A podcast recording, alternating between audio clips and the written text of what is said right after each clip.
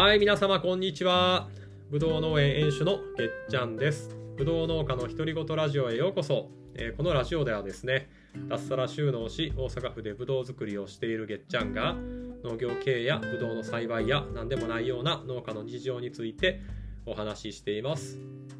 えーということでですね、えー今日も聞いていただいてありがとうございます。はい。えー今日はですね、え自分が会社員時代にすごい影響を受けた、えー農家の兄貴の話っていうのをね、えーさせてもらいたいかなと思っております。でね、まあ、この人に出会ってなかったら多分農業やってないです。まあ、それぐらいね、えー自分にとって、え大切な出会いであり自分に対して、え影響を強く与えた方なんですね。で今日はね、まあ、その人の話をさせてもらいたいかなと思っております。でまあ今日の話なんですけどね今あ紹介させてもらった通り、まあ、自分がどんな人に出会って、えーどう思って、まあ、農業を始めたかみたいな、まあ、そういう話ですけど、まあ、これがなんかね今農業やってみたいなとか、まあ、農業が気になるなとか、えーもしくはやろうかどうか悩んでるみたいな人にとってなんかね、えー少し感じるものがあるエピソードなのかなと思ってて、えーそういう方はね是非とも聞いていただけたらなと思いますし、えーまあ、そうじゃなくてもね、えー聞いててね、まあ、ちょっとは面白いかなと 思いますので、まあ、よかったらどうぞ。はい。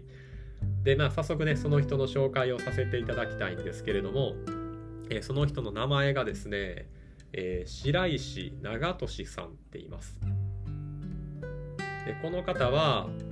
えー福島県のいわき市っていうところでいわき市の小川っていうところでですね、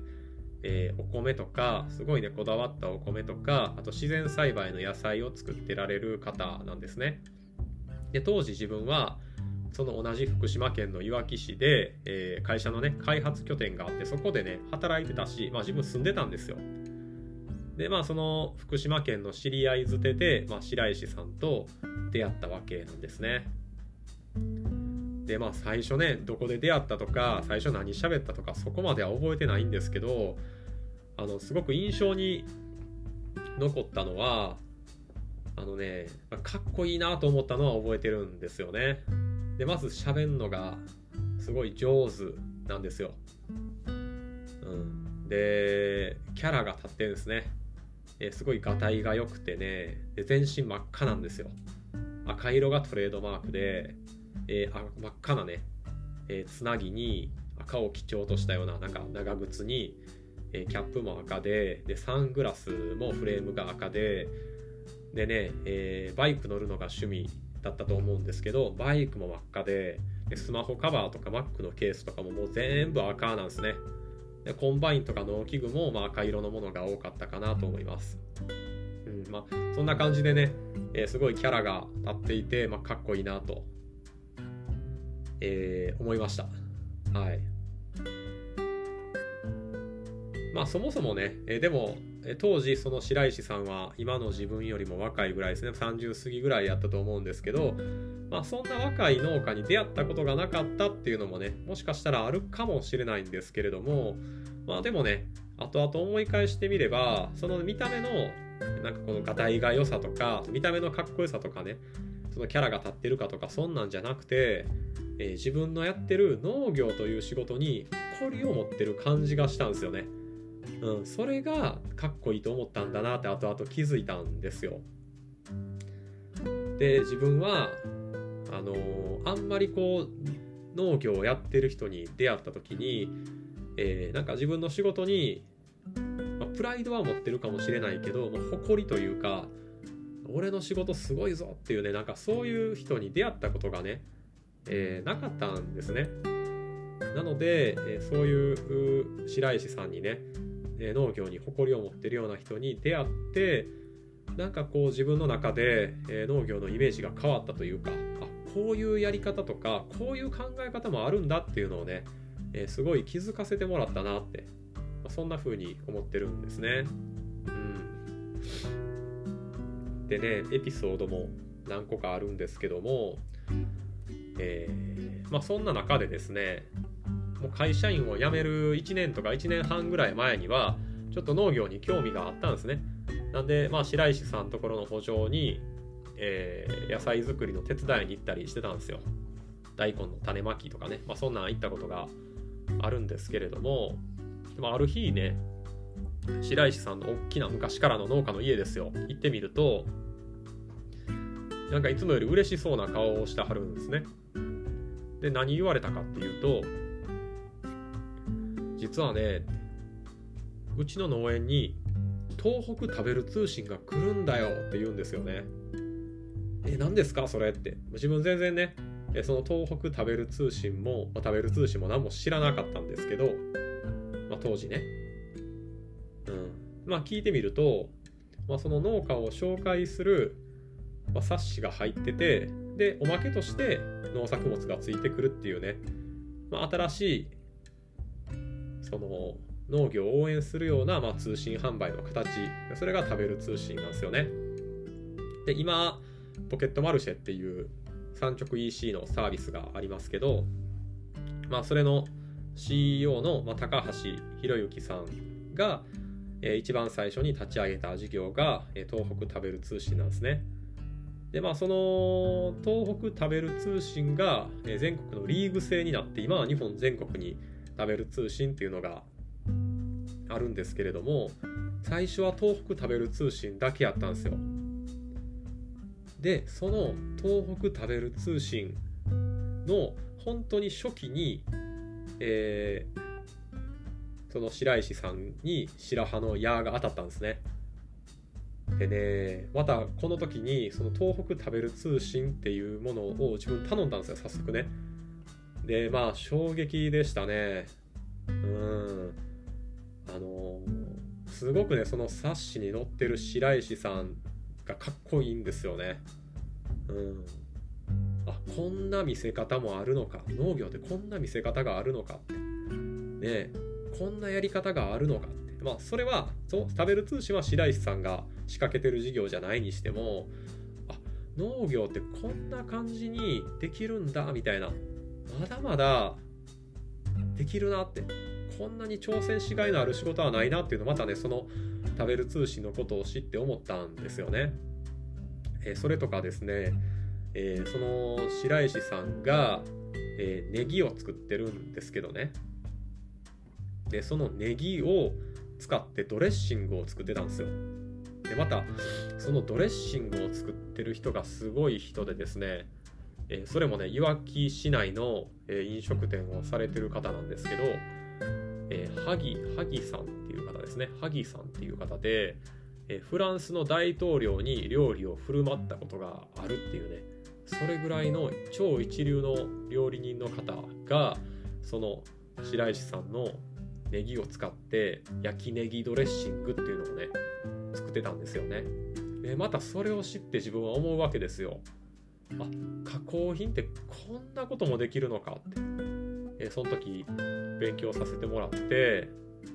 いやそんなフランスの大統領に料理を振る舞うような超一流のシェフが農家のこだわった野菜で、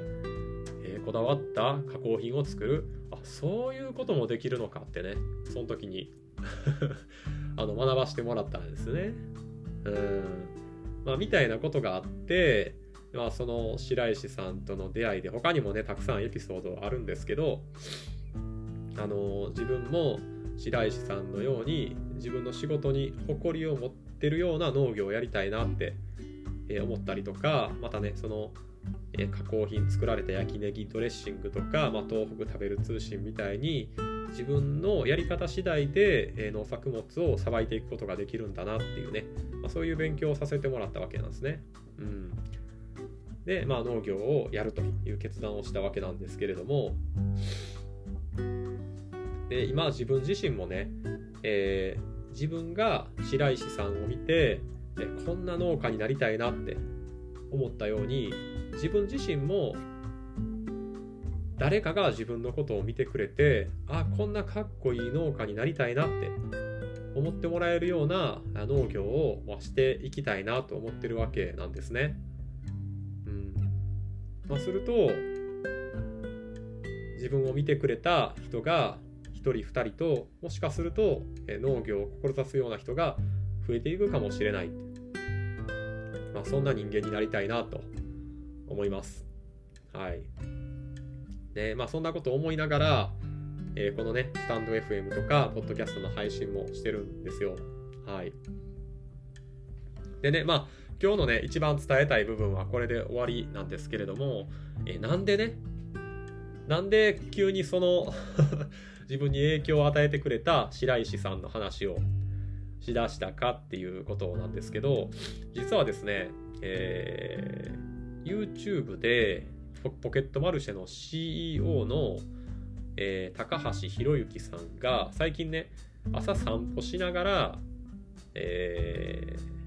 ー、ライブの配信をされてるんですよね。でこれなんでされてるかっていうと今年の3月11日で、えー、ちょうど東日本大震災から、えー、10年なんですよね。その10年の節目に、えー、東日本大震災のことを、まあ、風化させないように思い出そうということでこれまでその東北食べる通信を創設されてから、まあ、10年間いろいろされてきたわけですけど、まあ、その時に出会った、えー、農家とか、えー、関わりがあった人とずっとそのライブ配信で、え、されてるんですよね。でその中でそのポケマルの高橋 CEO と今言ってたね白石さんが、え、話す会があったんですよ。うん、でまああの1時間半かななんか2時間ぐらい喋、えー、るようなねえー、まあ、そういう動画があるんでもしねあの興味があればポケットマルシェの YouTube チャンネルで、えー、高橋 CEO と、まあ、白石長俊とあとね関口正代さんっていう、まあ、女性の方とね喋ってる動画があるんでね、まあ、聞いていただけたらと思うんですけれども、うんまあ、それをね農作業しながら聞いて改めてね、えー、自分に農業をするきっかけを与えてくれた、えー、白石さんのことを思い出したんですね。うんまあ、またね、えー、福島県実は嫁さんの実家がその福島県なんで、えー、コロナが落ち着いて、えー、福島県にね里帰りさせてもらった時には、え、白石さんにね、え自分も農業頑張ってますよっていうことをね、えお伝えしたいななんて、え思ってます。はい。え、ということでですね またまたちょっと最後まとまりがないような終わり方でしたけれども、えー、今日のね、えー、ぶどう農家の独り言、えー、これで終わりたいと思います、えこのチャンネルではですね農業経営とかぶどうの栽培、え農家の日常みたいなトピックをね喋、えっております、えこういった内容でもねえ興味あるよっていう方は、ぜひともフォロー、チャンネル登録、いいね、よろしくお願いいたします。えそれでは終わります。じゃあな